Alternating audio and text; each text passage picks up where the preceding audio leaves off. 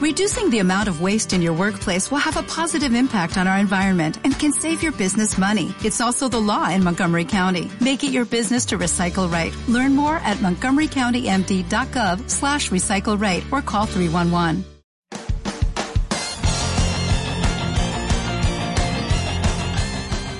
Hola, les damos la bienvenida a Experimento de Mente, ciencia para oyentes inteligentes. Muy buenos días, tardes y noches a nuestros experimentidores. Comenzamos nuestro experimento número 77 para acercarte a la ciencia desde otra perspectiva. Y aquí andamos Anabel Forte, Guido Santos y Emilio Berche y empieza un nuevo experimento de mente en el serio. En el programa de hoy charlamos con Pablo Morón. Con él hablaremos de investigación en el campo de la veterinaria. Y Dani nos trae sus noticias de actualidad. Inteligencia artificial, como siempre, que rediseña la vida. Un cerebro humano en una rata. ¡Ay, mi madre! Noticias frescas. Hoy vamos muy de animales. Emilio trae investigaciones sobre correas de perros. Y Anabel nos hablará con una confianza del 95% de intervalos de confianza. Comenzamos. Ciencia en primera persona. Hoy en Ciencia en Primera Persona nos acompaña Pablo Morón. Pablo se graduó como veterinario por la Universidad Complutense de Madrid, realizó estancias de estudios en el Zoo de Budapest y en Berlín, donde investigó sobre el oso pardo. También estuvo en Canarias investigando en peces y en Sudáfrica con elefantes. Ahí es nada. Y por si eso fuese poco, ha trabajado además como veterinario responsable del Biodomo, un zoológico y acuario de Granada, donde tuvo la oportunidad de atender desde tiburones y caballos de mar hasta ciervos. Actualmente está realizando una tesis doctoral sobre los avances en medicina de tiburones y rayas en la Universidad Complutense de Madrid y en la Sonographic de Valencia. Bienvenido, Pablo. Hola, buenas tardes. Muchas gracias por invitarme al podcast. Si te parece, Pablo, podemos empezar hablando sobre tu tema de tesis. ¿Podrías contarnos de qué va? Sí, claro. Eh, bueno, comencé una tesis doctoral en la Universidad Complutense de Madrid junto con el Zoographic y en la tesis estamos estudiando eh, los avances en la medicina de tiburones y rayas, lo que se conoce como elasmobranquios. Y bueno, dentro de la tesis pues eh, estamos estudiando una parte que se centra en la farmacología, buscamos, buscamos cómo mejorar los protocolos farmacológicos, terapéuticos ¿no? de estos animales, y otra parte que busca cómo mejorar el diagnóstico clínico eh, de las enfermedades y para ello estudiamos pues, cómo es su analítica sanguínea. Nos centramos en ver cómo son sus células, sus células sanguíneas, los tiburones y las rayas y cómo son sus parámetros pues, de hematología, de bioquímica y también algo que es bastante novedoso en, animales sobre todo, que es la electroforesis de proteínas. Bueno, y justamente sobre el tema del diagnóstico de los animales, pues claro, es un problema porque eh, muchas veces eh, no sabemos un animal pues qué es lo que le duele, no nos puede contar cómo se siente y eso hace que investigar en estas técnicas diagnósticas sea tan importante. ¿Cómo se enfrenta un veterinario ante estas situaciones? Claro, esa es una de las dificultades que tenemos los veterinarios y sobre todo al trabajar con especies pues no domésticas, ¿no? A lo mejor eh, detectar dolor en un tiburón o en, o en, un reptil a lo mejor es más difícil que detectarlo en un, en un perro o en un gato, a nivel de la expresión, por ejemplo. Entonces, una de las herramientas que utilizamos los veterinarios eh, que nos, son muy útiles es la, analítica sanguínea, como comentabais. Eh, bueno, extraemos sangre y en esa analítica podemos obtener unos valores eh, los que muchas veces no son indicativos de que algo pasa, que el animal está enfermo. E incluso con esta analítica podemos irnos y algunas veces nos puede indicar si lo que está fallando es el hígado, tenemos alteraciones en el hígado o si tenemos alguna alteración a nivel de los riñones, si hay signos de infección la analítica sanguínea nos da una información pues, de mucho valor. El problema que tenemos los veterinarios que trabajamos con especies no domésticas es que muchas veces, eh, aunque podamos obtener la sangre, que a veces también es complicado, conseguimos la sangre y al ir a analizarla obtenemos los resultados y, lo, que nos limita es que no hay valores de referencia para muchas de las especies con las que trabajamos. Esto quiere decir que, bueno, pues eh, obtenemos la sangre, tenemos los valores y tenemos, por ejemplo, un número de glóbulos blancos. Eh, o, de glóbulos rojos. Y esto en humanos o en otros muchos animales, pues tendríamos eh, nuestro número que hemos obtenido y al lado tendríamos unos valores de referencia con los que guiarnos. Y sabes si estamos por encima o estamos por debajo. Y si hay un valor que sea a lo mejor patológico o estamos en un valor que es el rango normal. Eh, cuando, que obtenemos sangre de estos animales, a veces no tenemos en qué basarnos. Y una parte de la tesis lo que busca es eso, definir valores de referencia para muchos de los parámetros de estos animales. Y así podemos saber si el valor que hemos obtenido es indicativo de enfermedad o son valores que son normales. Y esto nos permite detectar antes a los animales que están enfermos y así poder empezar a tratarlos antes. Yo no quiero decir nada, pero a mí todo eso me ha sonado a estadística una barbaridad, ¿eh? yo lo voy a dejar ahí. Ella siempre mete la cuña ahí, vamos. Siempre, siempre la tiene. Sí, sí, hay, hay, hay curro estadístico, hay bastante trabajo ahí detrás con, estadística. Eh, y Pablo, ¿cuáles son las enfermedades que, más comunes que pueden tener los, tiburones? En el caso de los tiburones, las más frecuentes que, que se han diagnosticado son las enfermedades inflamatorias e infecciosas, las que tienen este componente inflamatorio e infeccioso. Y después las siglas nutricionales, las que tienen un componente del, sistema reproductivo. También hay, bueno, hay diferentes patologías. ¿Y, son diferentes esas enfermedades las que puedan desarrollar los, tiburones que pueda haber en cautividad con los tiburones que puedan estar en el, océano? Claro, el estudio que, os comentaba, esta, esta prevalencia es en animales de, acuarios y, en centros de recuperación.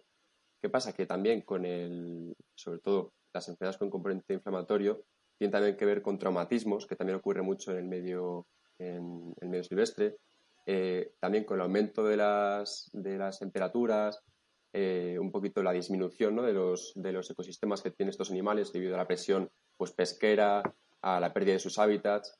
Todo esto somete a los animales a un estrés eh, que hace que aumenten también las enfermedades infecciosas y por lo tanto también en el medio marino aumentan estas patologías infecciosas que tienen su componente también inflamatorio.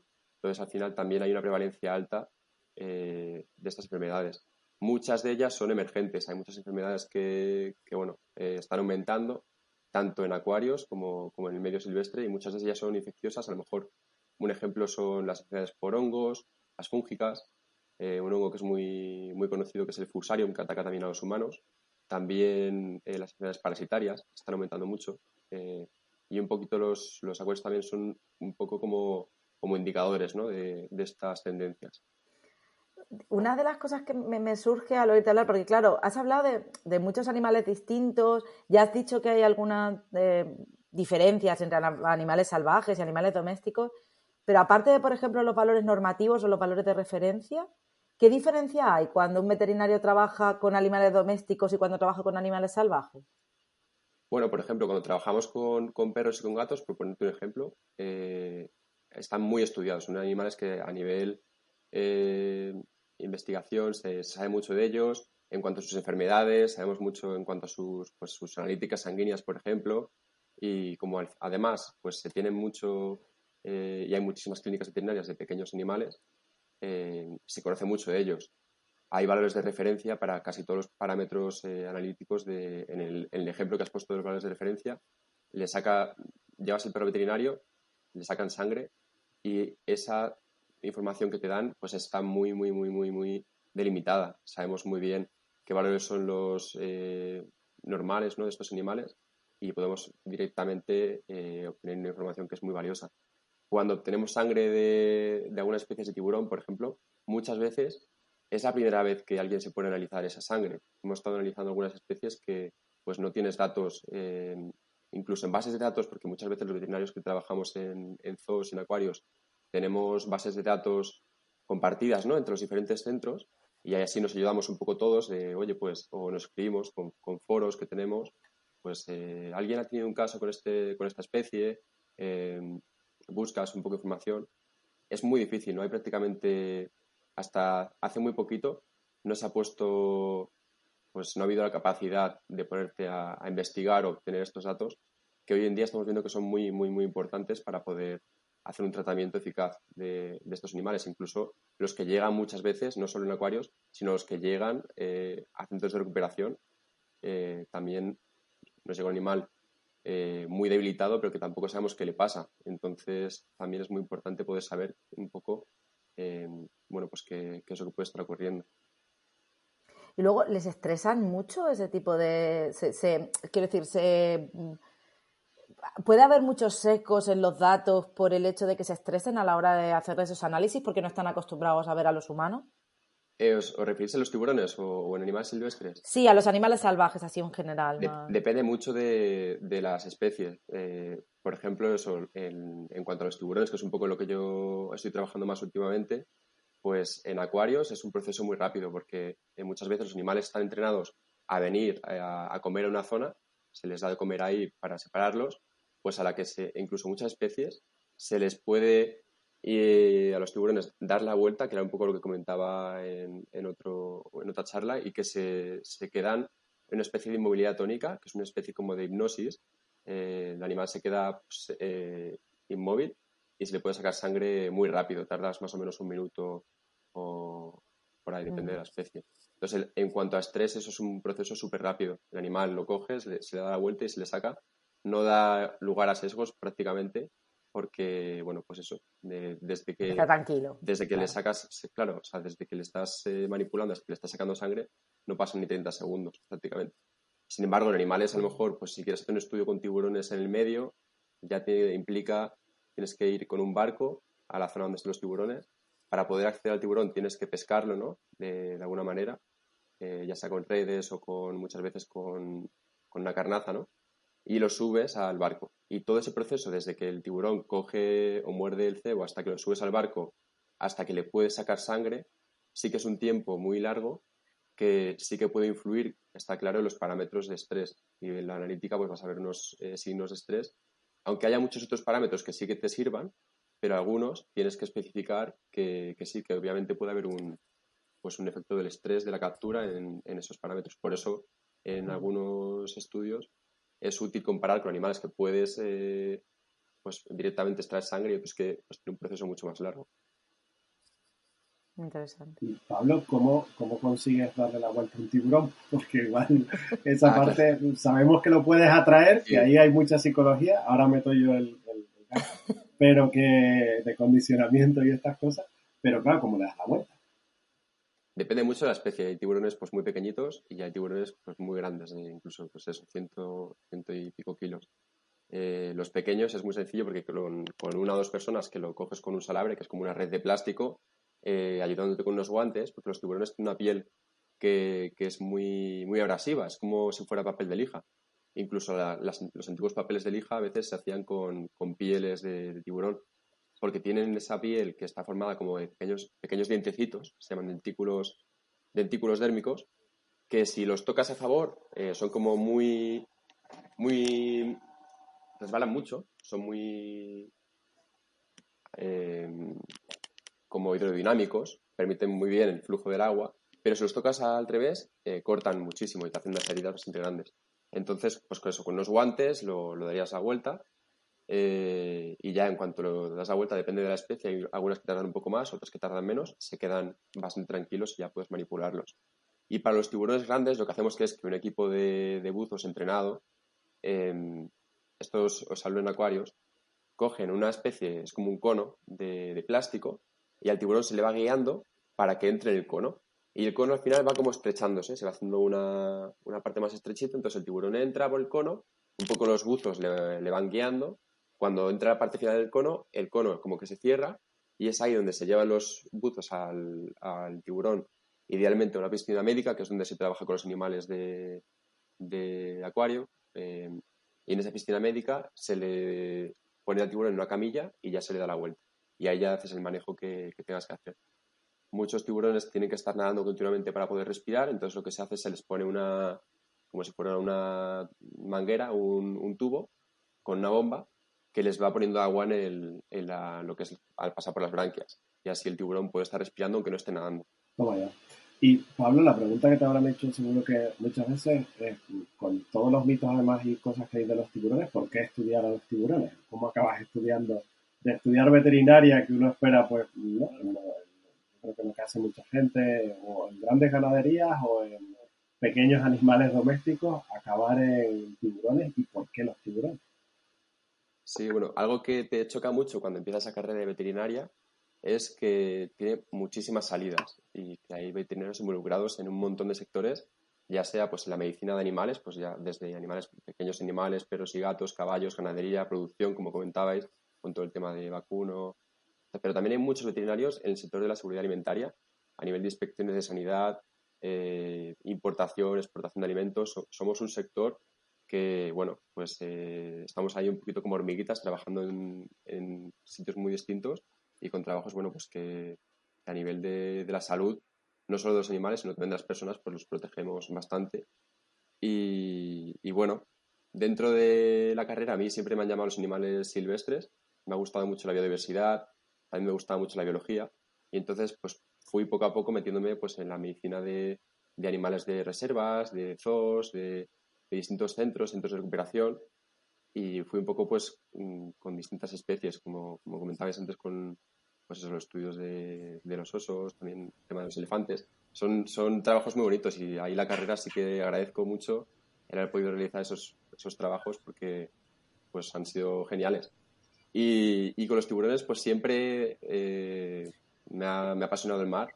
De, de pequeño los tiburones como que me, me asombraban. La película de tiburón que, bueno, pues eh, tanto, tanto impacto ha tenido, ¿no? A mí me, me encantaba. Tanto miedo daba, dilo, Pablo, dilo, daba miedo. Daba miedo, sí, sí, daba miedo, pero a mí a la vez como que me encantaba, como que me parecía muy interesante estos animales. Y, y bueno, a mí me cautivaban un montón, siempre me han gustado. Y cuando surgió la oportunidad pues, de hacer el doctorado con los tiburones, pues yo, vamos, me lancé de cabeza. Me pareció súper interesante. Además, un campo que todavía no está muy estudiado, son animales que pues eh, están un poco todavía Ahí la, imagen pública de ellos no, no, es muy buena, pero está mejorando. Y bueno, pues es una oportunidad chula de, hacer un trabajo diferente y, que la verdad que lo estoy disfrutando mucho. Bueno, y hablando justamente de la carrera veterinaria y esa vocación que tienes, eh, seguramente muchos de los oyentes que, que, te escuchen, pues de alguna forma o otra les, les gustará este campo y algunos incluso estarán planteándose pues estudiar la carrera veterinaria. Eh, ¿qué podrías decirles, qué podrías recomendarles que te habrían gustado que te recomendasen a ti antes de empezar la carrera? Sí, claro, eh, Guido. Eh, bueno, la, carrera de veterinaria es súper vocacional, es muy, muy bonita.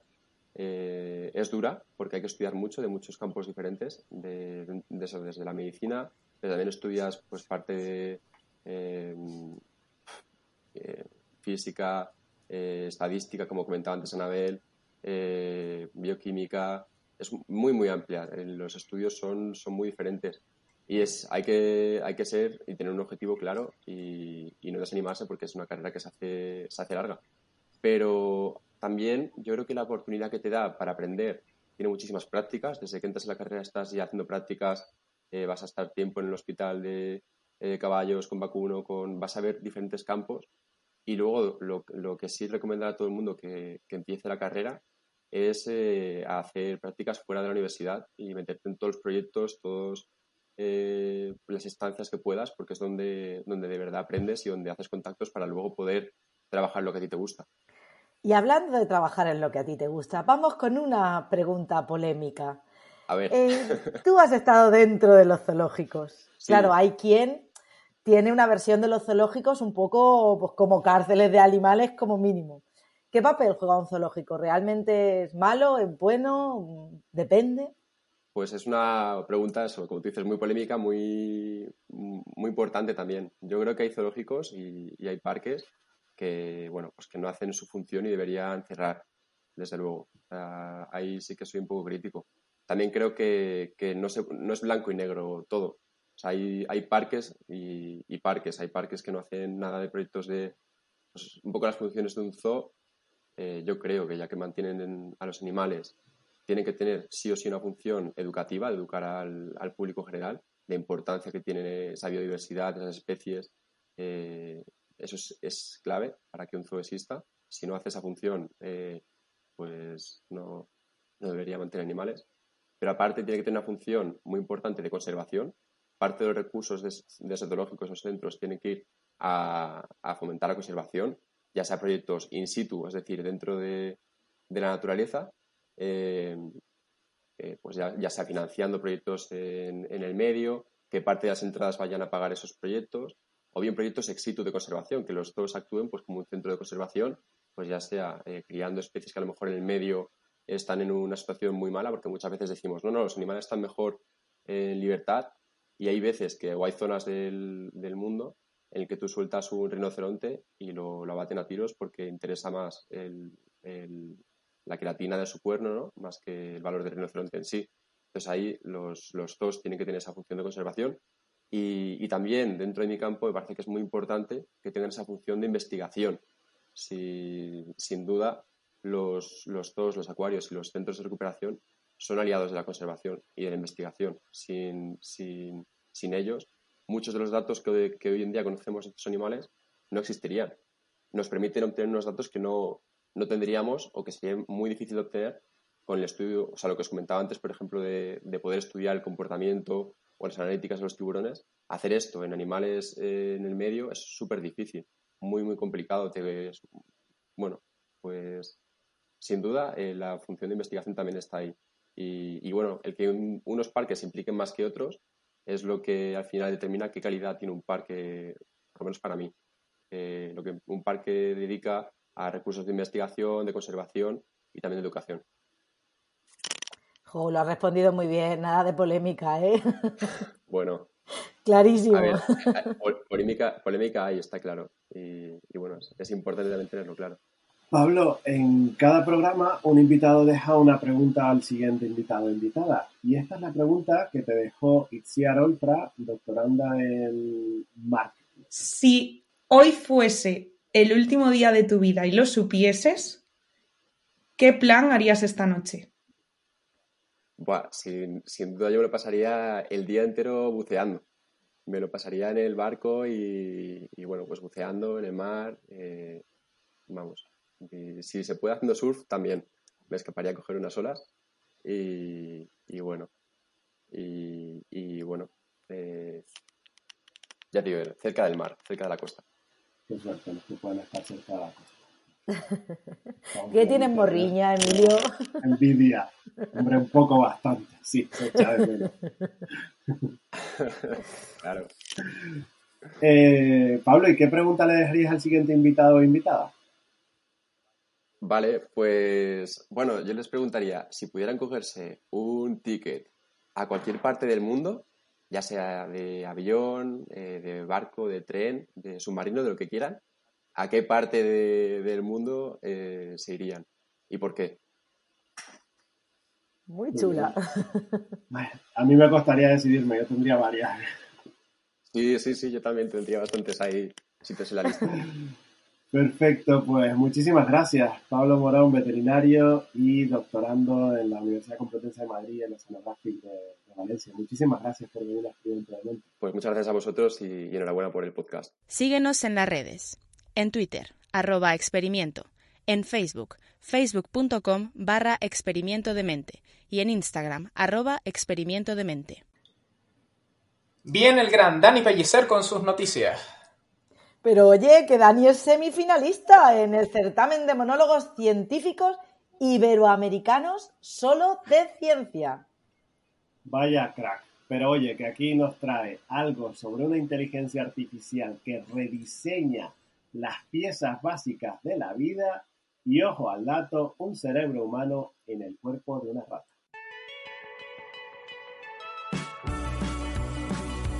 Al pie de la ciencia con Dani Pellicer.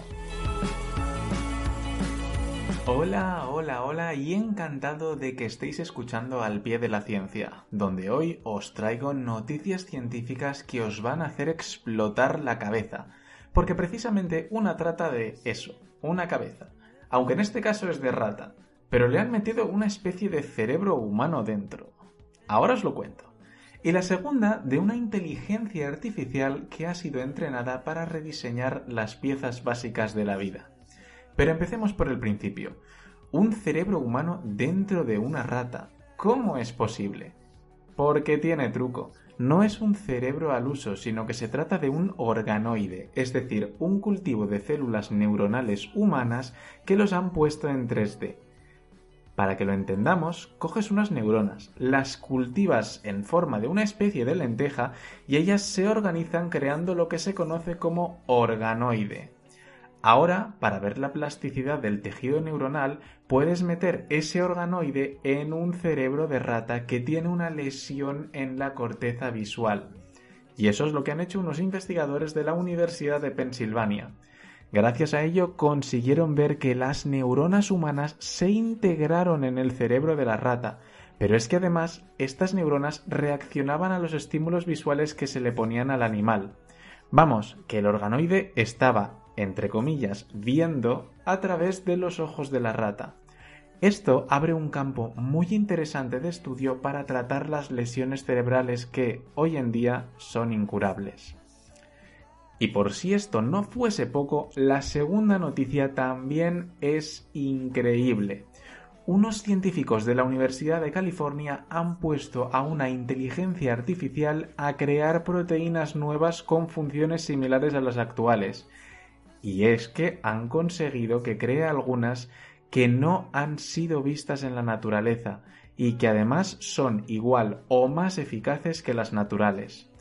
Esto permitirá hacer más eficientes a las enzimas que se utilizan en miles de procesos industriales, desde la creación de detergentes hasta la potabilización de aguas. Así que ya sabéis, un, entre comillas, cerebro humano dentro de una rata y una inteligencia artificial rediseñando las piezas básicas de la vida. Qué maravilla es estar siempre al pie de la ciencia.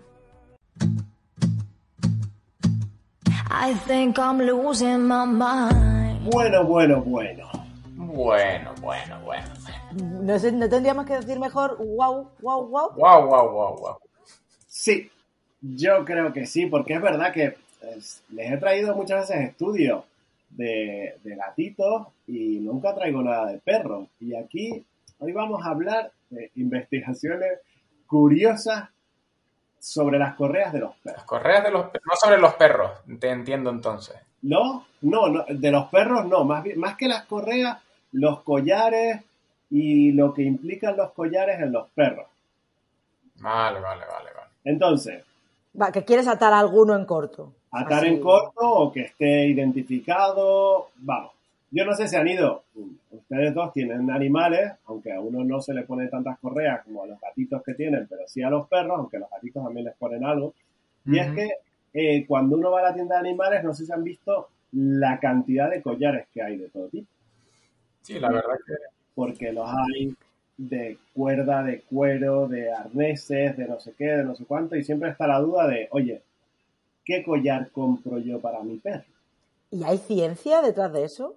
Mis padres tienen uno que tienen que ponerle dos tipos de correas porque se, es capaz de quitarse cada uno por, por su cuenta. Tienen que poner las dos, una de correa y otra de tal, para que no se separe de... No sé si habrán investigado sobre eso, nos vendrá bien saberlo. Pues sí, sí, sí, hay ciencia, hay ciencia detrás de esto y es lo que más curioso me parece. Porque mira, aquí hay un, hay un estudio publicado en 2020 en la revista de Veterinary Record eh, que um, el estudio está hecho por Ann Carter, Donnie McNally y Amanda Rossier, eh, que son de la Universidad de Trent Nottingham y la Universidad de Nottingham, dos universidades al parecer eh, diferentes. Y aquí lo que hacen es estudiar, el título del artículo es Las correas de los perros, perdón, el título es Los collares de los perros, una investigación sobre el tipo de collar y las fuerzas aplicadas en una eh, en un cuello simulado. Entonces, claro. Uh, vaya. A ver, la historia es, ¿los collares a los perros les hacen daño? Buena pregunta. Hombre, dependerá, ¿no? Si son de los de pinchos de estos para adentro que los he visto. Los he visto. Vale, pero si no son de pincho. Hombre, Guido, eso, eso se llama tortura. Perdona que te diga. Pero si no son collares de pincho, ¿eso son perjudiciales o no son perjudiciales? Hmm. Claro, ahí está la duda. Dependerá también del, del, tamaño del perro, ¿no? Si es un perro con un cuello minúsculo y tal, pues lo mismo sí que sí que le hace daño, ¿no? sé también es que es cierto que hace menos fuerza, entonces...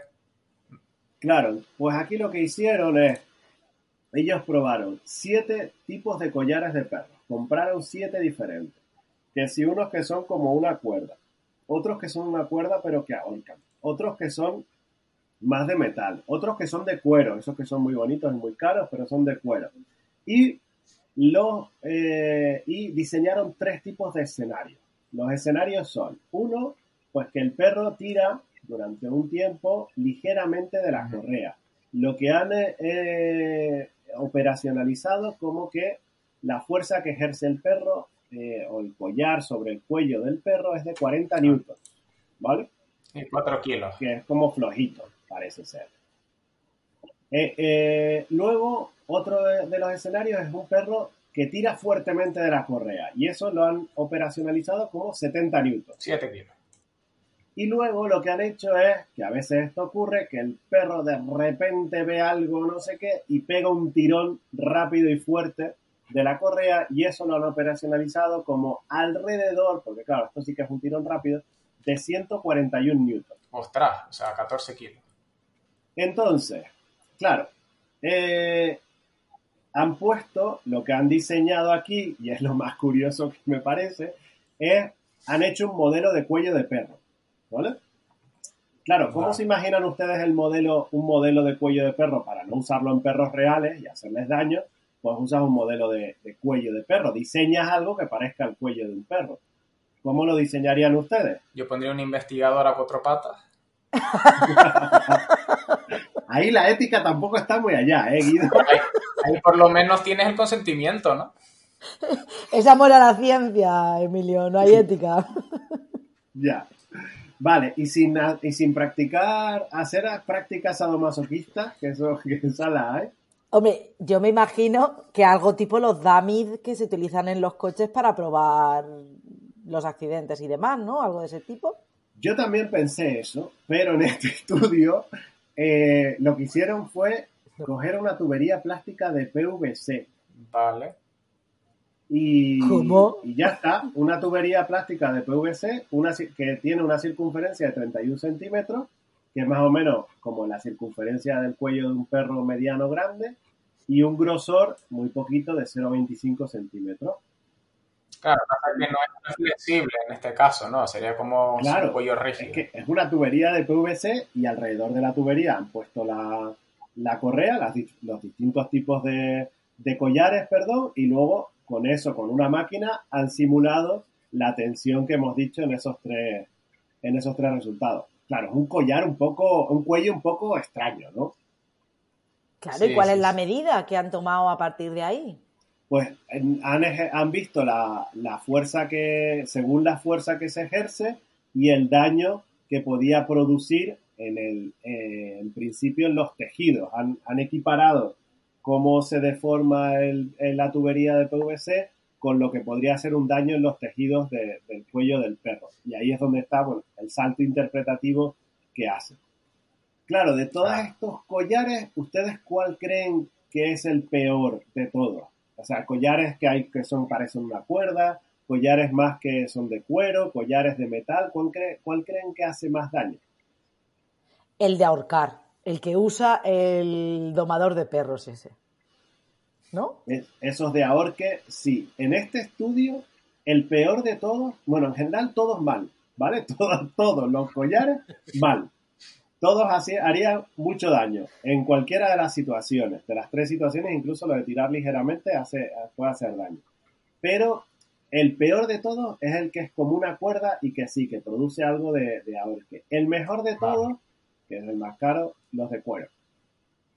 Bueno, Mejor entre comillas, porque aún así el daño que hace ¿no? le consideran como un daño eh, perjudicial. Em, ellos, los, los- los que hacen este estudio, dicen que los collares están muy bien para tener las etiquetas de identidad para y tener a los perros sujetos si nunca tiran, si van con la correa floja, pero no algo para, para usarlo. Entonces mm, consideran que hay eh, cierto, ciertos riesgos de, de lesión. Pero claro, Mm. hay otros tipos de collares y hay otros tipos de sujeción para los perros. Sí, los que son como arneses que van así como un chaleco, ¿no? Exacto, están los arneses y luego hay unos muy curiosos que son los collares de... La traducción exacta, la verdad es que en español no sé si lo llaman así, pero la traducción exacta son collares de cabeza. Y son unos collares que eh, van eh, en el morro del perro. Igual han visto alguno por ahí que parece que mm, le sujeta, ¿no? sujeta ahí también eh, alrededor de la cabeza y no, de, y no del cuello. Pues hubo un estudio, este fue previo a este que estamos hablando, en el año 98, que compararon eh, la respuesta conductual y, y fisiológica de, de los perros y eh, lo que vieron es que eh, esa comparación entre un collar tradicional alrededor del cuello y el collar de, de cabeza, que los collares de cabeza provocaban, aunque parece que no, porque parece como que el perro va medio, medio atrapado, que mm, no provocan indicadores de estrés y que los perros son más rebeldes con los otros collares, con los tradicionales. Ahí es un estudio para otros tipos de collares. ¿Y qué ocurre con los arneses que ha dicho, que ha dicho Anabel?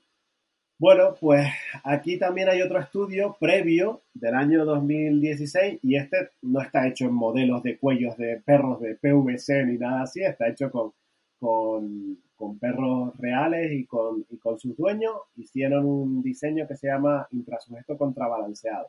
Tenían 30 eh, perros con sus dueños y entonces lo que hicieron fue que 15 de ellos eh, primero hicieron el estudio con un collar normal y luego con un arnés y otros 15 hicieron primero el estudio con un arnés y luego con un collar normal. Se los daba a una empresa que uno de los investigadores es el presidente o uno de los directores de esa empresa, lo dice en el, en el conflicto de intereses de... Exacto, eso huele rarillo, rarillo. Lo dice en el, en, el, en el conflicto de intereses, de repente voy a leerlo, que normalmente siempre dice, no hay conflicto de intereses. Pues mira, eh, uno de los investigadores el primero, ¿vale? Sí que John Granger es el que es también presidente, presidente o director de una empresa que hace arneses y, collares. Entonces, lo que tenían que, ver era si había cambios conductuales en la conducta de los perros cuando eran paseados con, con el collar tradicional en el cuello y con los, y con los arneses. Y, lo que, y lo que vieron es que ninguno de los dos, ni los collares ni los arneses, provocan estrés en los perros. Pero eh, no provocan estrés, que a veces se considera que, igual alguno de ellos puede provocar estrés. Claro, eh, puede ser que lo que no es que provoque estrés, pero sí, que por eso viene el estudio posterior, que los collares sí que puedan provocar cierto daño. Pero claro, es el collar de un, eh, una tubería de PVC. Claro, podrían haber cogido, yo que sé, un cacho jamón o algo, un salami, ¿no? Algo que sea, que deje marca más realista. Sí, o los dummies, no lo sé, alguna cosa esta, como dijo antes Anabel, algo así. Pero es verdad que, bueno, mm, pues ahí queda. Es verdad que mm, al final, ¿con qué nos podemos quedar con estos estudios tan particulares de perros? Bueno, pues que parece que sí, que los collares pueden hacer cierto daño cuando los perros tiran y que, eh, pero en cambio no provocan estrés, ni los collares ni los arneses. ¿Qué es lo ideal? Que el perro te haga caso, seguramente eso sería lo ideal y que no, y que no te Y que te dejen llevarlo suelto. Exactamente, y que no se te vaya por ahí. Pero a falta de esto, pues un poco por lo que vemos de unos y de otros, pues parece que igual los arneses sí que no hacen daño, aunque tampoco provoquen estrés los collares, pero si el perro tira, parece que igual eh, un arnés puede ser menos perjudicial en cuanto a, los tejidos. Estás escuchando Experimento de Mente. Aparte de que estás por todas partes, en las ciencias y en las artes, en el seno y el coseno hay. El rincón aleatorio de Vallesana. Nos está quedando el programa muy de animalitos, ¿no? Sí, eso parece, ¿no? Bichillos. Porque bueno, que tú vas a hablar ahora de qué cosa, también de bichos. Pues es que yo voy a hablaros del, intervalo de confianza, pero he dicho, mira, ya que hoy vamos a hablar de animalitos, os voy a contar el intervalo de confianza, que esto es un concepto, ahora entramos en el concepto, pero os lo voy a contar con perros también. ¿Qué más perros? Venga, perros. Venga, Hombre, que haya perros. Que Guido, que hemos tenido muchos gatos en el programa, llevamos 77 programas y es la primera vez que hablamos tanto de perros y pues no de Esto es cosa tuya, que tú eres el que traes temas así raros. Yo vengo a machacar bueno, historias, yo no vengo a hablar de cosas bonitas, así que... Pero mira que les encanta a ti y a Lara cuando hablamos de gatos y de gatos. Y suerte que, bueno, que ya está Anabel dentro del equipo, que también es, de, es pro perro, no solo, pero también es pro perro, y Dani, que también es pro perro. O sea que ya estamos balanceados. Exactamente. Yo que tengo dos, para los dos lados. Así que bueno, vamos a ver, vamos a centrarnos. Primero, vamos a definir un poco qué es un intervalo de confianza para que no nos volvamos locos antes de empezar, ¿vale? Cuando nosotros en estadística tenemos que estimar algo, cogiendo datos, siempre podemos dar el valor estimado de, por ejemplo, una media, ¿vale? Entonces, vamos, quiero saber la media de la altura en la población. ¿Qué hago? Pues cojo muchas alturas, calculo la media de esas alturas, cojo muchas personas, calculo la media de sus alturas y con eso me quedo como estimación de lo que yo quiero estimar, que en realidad es la media de la población. Que yo ya sabéis esto de la población, la población es todo el mundo que quiero estudiar, pero como no llego a todos, pues me quedo con unos pocos que son la muestra y calculo la estimación y a eso le llamo estimación puntual. Pero claro, ¿qué pasa? Que una estimación puntual pues es un poquito pobre, porque es como, ah, vale unos 78. Ah, ¿Seguro? ¿Unos 78 tal cual? Entonces vamos a darle un poco de vidilla. ¿Qué vamos a hacer? Vamos a hacer una estimación, lo que llamamos por intervalos. Llamamos intervalo de confianza a, digamos, el conjunto de valores. Está la definición técnica, ¿vale? Ahora luego vamos a la, a la que se puede entender mejor. Venga, venga, vamos allá. La definición técnica. Al conjunto de valores entre los que confiamos que el valor que quiero estimar está ahí dentro con un 95% de confianza. Vale. ¿Vale? Es decir, yo confío en que en ese grupo de valores está el valor que yo quiero. ¿Vale? Bien. Ahora, ¿eso qué significa? Y aquí es donde viene el jueguecito. El perro. Vamos a imaginarnos que tenemos un amigo que se ha puesto la capa de, invisi- de invisibilidad de Harry Potter. Uh, me gusta. ¿Vale? Y tiene a su perro dando vueltas alrededor de él. Sabemos que está atado con una correa, seguramente con un arnés, porque no le gusta por si el perro tira para que no le haga daño. Entonces, sujeto con un arnés, con su correa, y el perro va dando saltos alrededor de mi amigo. Yo lo que tengo que conseguir es saber dónde está mi amigo. ¿Vale? Entonces, ¿qué vamos a hacer? Vamos a coger una caja y la vamos a poner. Claro, yo supongo que el perro no se va a alejar mucho de mi amigo, va a estar cerquita de mi amigo, ¿no? Entonces, le vamos a poner una caja al perro y vamos a confiar en que al ponerle la caja al perro, imaginaos una caja grande, no una caja pequeña, una caja grande, grande. La del Ikea, esto. la cogemos, la ponemos ahí y vamos a confiar en que poniéndole la caja al perro consigamos cazar a mi amigo. Vale. O sea, como ¿Vale? una, una jaula que tiramos desde arriba. Exactamente. Yo tiro una jaula desde arriba, centrada, digamos, en donde está el perro. Y, claro, aquí es donde hablamos de el intervalo de confianza. La caja sería ese intervalo de confianza. Al final la caja, cuando yo la dejo caer, o la jaula, cuando yo la dejo caer, coge un montón de espacio dentro. Ah, Nosotros lo que hacemos es decir que confiamos que si repetimos eso en 100 veces que veamos al perro, ujú. 95 de esas 100 veces conseguiremos cazar a mi amigo invisible. Vale. ¿Vale? Y eso es lo que significa el 95% de confianza. Vale, vale, vale.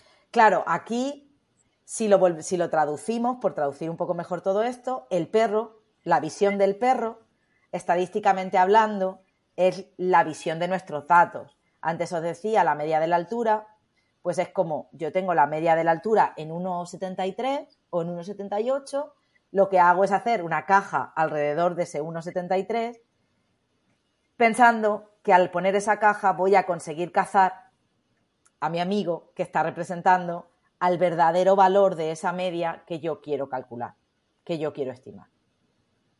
¿Vale? Esa es un poco la idea del intervalo de confianza. Ahora, ¿cómo puedo jugar con todo esto? Pues si yo quiero tener más confianza en que voy a cazar a mi amigo, ¿qué tendría que hacer? Ah, una caja más grande.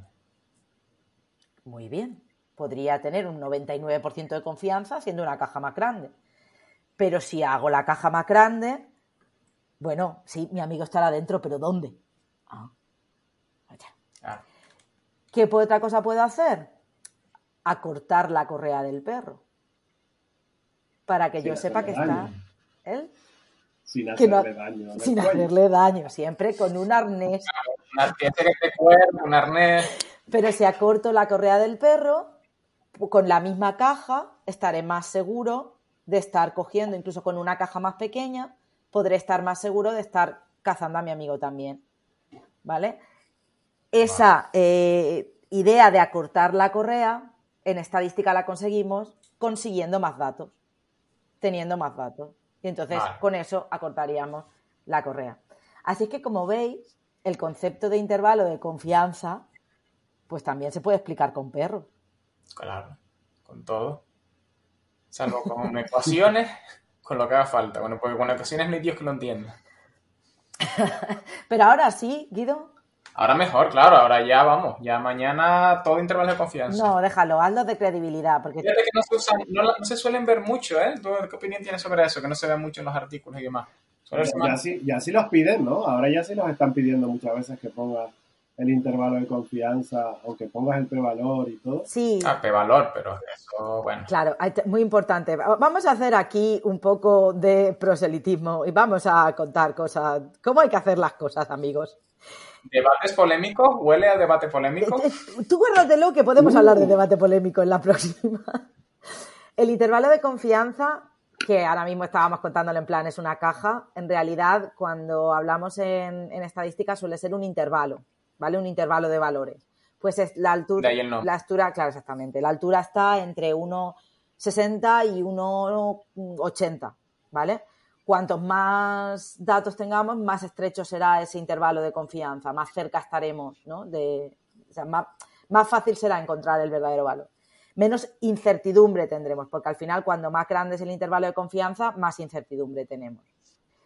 Es importante poner siempre el intervalo de confianza eh, o algo similar cuando se hace un estudio, porque eso nos ayuda a entender qué credibilidad o qué incertidumbre tenemos alrededor del resultado. Es muy común que en un artículo de prensa nos aparezca un, pues la probabilidad de contraer no sé qué enfermedades de un mm, 2%. Vale, pero ese 2% es una estimación, eso es una estimación puntual. Necesito saber cómo de fiables son los datos con los que se ha llegado a ese 2%. Y para eso necesito un intervalo de eh, confianza alrededor. Y ojito, porque suele pasar una cosa. ¿Habéis visto esto del más menos algo? Sí. Sí. Sí. Pues cuidado porque cuando aparece un más menos, por ejemplo, la probabilidad es de un 2% más menos 0,5. ¿Eso qué es? ¿Qué es ese 0,5? En la mayoría de los artículos, cuando aparece eso, no nos lo cuentan. A veces eso es simplemente la variabilidad y decimos que está a más menos 0,5 porque creemos que mm, va a estar a más menos 1 la variabilidad, la desviación estándar que solemos llamar. Pero eso tiene un problema y es que estamos suponiendo que aquello que estamos midiendo es simétrico. Quiere decir que está en el centro y nos podemos ir por arriba o por abajo. Pero a veces el error que tenemos o la incertidumbre que tenemos se va solo por arriba o solo por abajo. Y entonces, Si la probabilidad es un cero, abajo no puede ir. claro, si la, eh, bueno, si la probabilidad es cero, no. a lo mejor en la probabilidad puede ser simétrica. Cero, cero más dos, ¿no? Sería en este caso. Cero más, cero más dos. ¿Cómo que más dos? Sí, entre 0 y 2, pero que esté centrado en, bueno, centrado, que la, la estimación de 0, pero que eso es posible, ¿no? Podría dar una estimación de cero y entonces tendríamos que irnos directamente hacia arriba, no podríamos irnos nunca hacia abajo, efectivamente. Claro. Entonces, pues eso, hay que llevar cuidado con el más menos, porque nos la pueden colar cuando meten el más menos.